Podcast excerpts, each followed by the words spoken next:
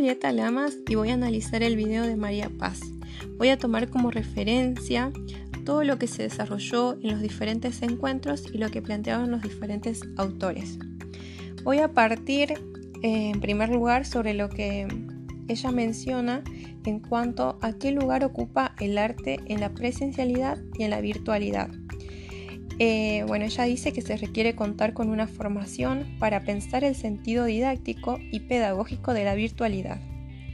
Yo, por las investigaciones que fuimos haciendo en el primer y segundo encuentro, lo que puedo decir a partir de ellos es que el arte no tiene un lugar que merece.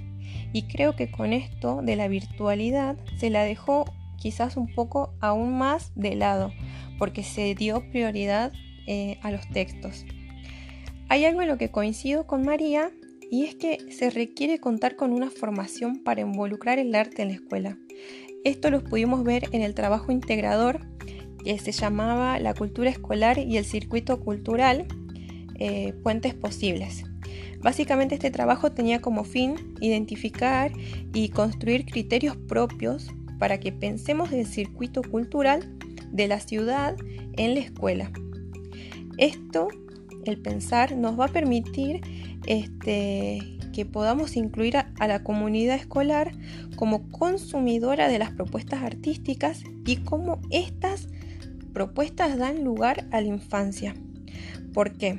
Porque nos va a permitir, de acuerdo al diseño curricular del profesorado de educación primaria, interactuar con la realidad y con nuestros estudiantes siempre teniendo en cuenta la riqueza del mundo en el que vivimos para facilitar la comprensión de este mundo, pero también la promoción, la promoción de nuevas ideas que permitirán nutrir nuestras posibilidades, las posibilidades de los niños em, estéticas y expresivas. Eh, bueno, para realizar eh, la elección de algún tipo de, evento para que, que involucre a la escuela, como fue, eh, supongamos, el caso en donde se nos envió el enlace para poder acceder por un día a la casa de Frida. Este, de acuerdo a lo que pude ver en el, en el encuentro, es que hay que tener tres criterios, hay que tener en cuenta tres criterios. Estos criterios se entrelazan, o sea que no están separados unos del otro, este, que, que se relacionan todos. Los, estos aspectos son los aspectos estéticos, los aspectos pedagógicos y la accesibilidad. Los aspectos estéticos eh, son los que nos invitan a pensar una propuesta organizada, planificada. En el, encuentro hacía referencia que eh, hagamos de cuenta que tiene que haber como un arquitecto que sostenga esta estructura. Este, esto nos va a poder eh, permitir evidenciar la trayectoria del grupo, eh, ya que nosotros funcionamos como mediadores, entonces debemos garantizar la calidad de la propuesta.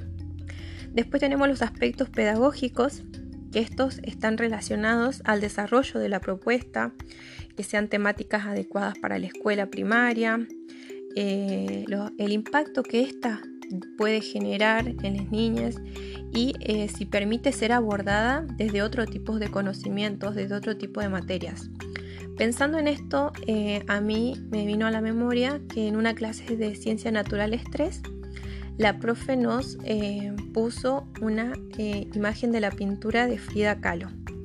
Entonces era como primero estábamos medios perdidos, no podíamos entender, pero luego nos dimos cuenta que esta imagen nos permitía abordar otro tema y este, entonces nos dimos cuenta cómo eh, se puede involucrar el arte y que a partir desde la imagen de Frida Kahlo nació un tema, el desarrollo de un tema súper importante.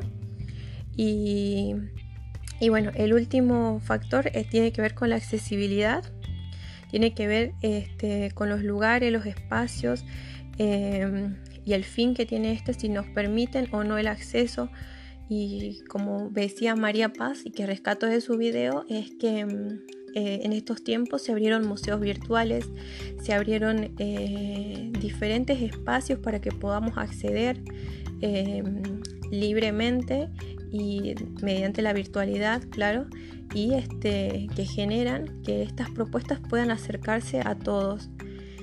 Este, bueno, eso es en cuanto al análisis que pude hacer sobre el video.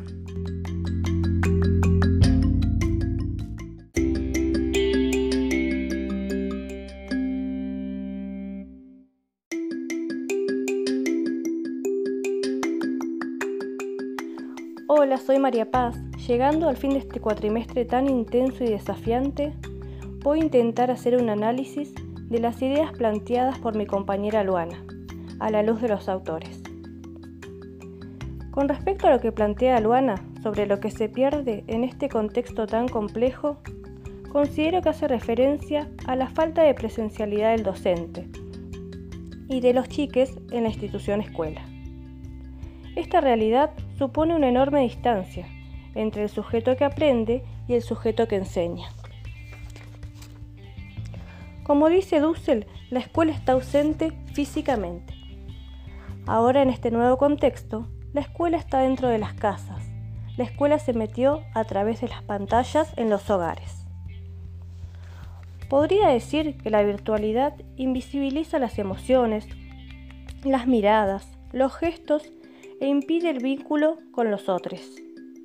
Ni hablar de la posibilidad de leer el lenguaje que nos ofrece el cuerpo, que en, muchos que en muchas ocasiones es más significativo que el lenguaje de las palabras.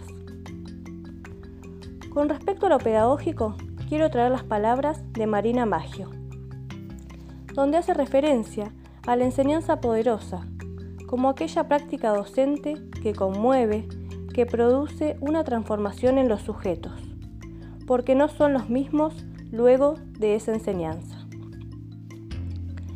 Esta modalidad trajo aparejada nuevos desafíos para los docentes, chiques y familias. Luana dice que la misma permitió construir nuevos aprendizajes relacionados con lo tecnológico y desarrollar la creatividad para hacer frente a una situación nueva y desconocida para todos.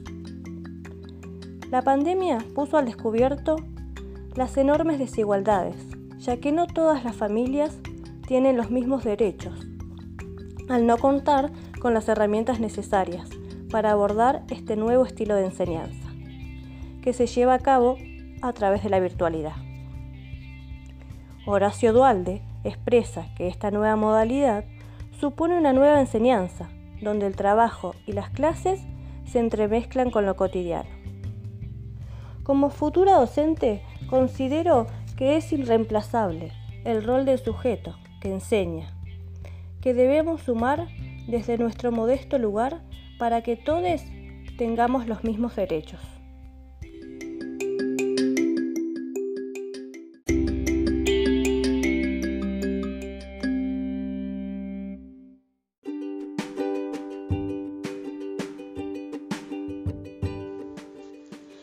Para finalizar el, audio, voy a analizar el, video de Julieta Lama, la cual ella refiere eh, desde una postura como, como futuros alumnos de que no estamos acompañados eh, en esta cuarentena. Que esto de tener el contacto dentro de las aulas, de que era un va y ven, eh, de compartir ideas, de compartir, por ejemplo, obras de arte, como mirá el dibujo que hice yo, mirá cómo me salió a mí, eh, estos intercambios eh, que son realmente importantes dentro del ámbito escolar no están presentes en la cuarentena.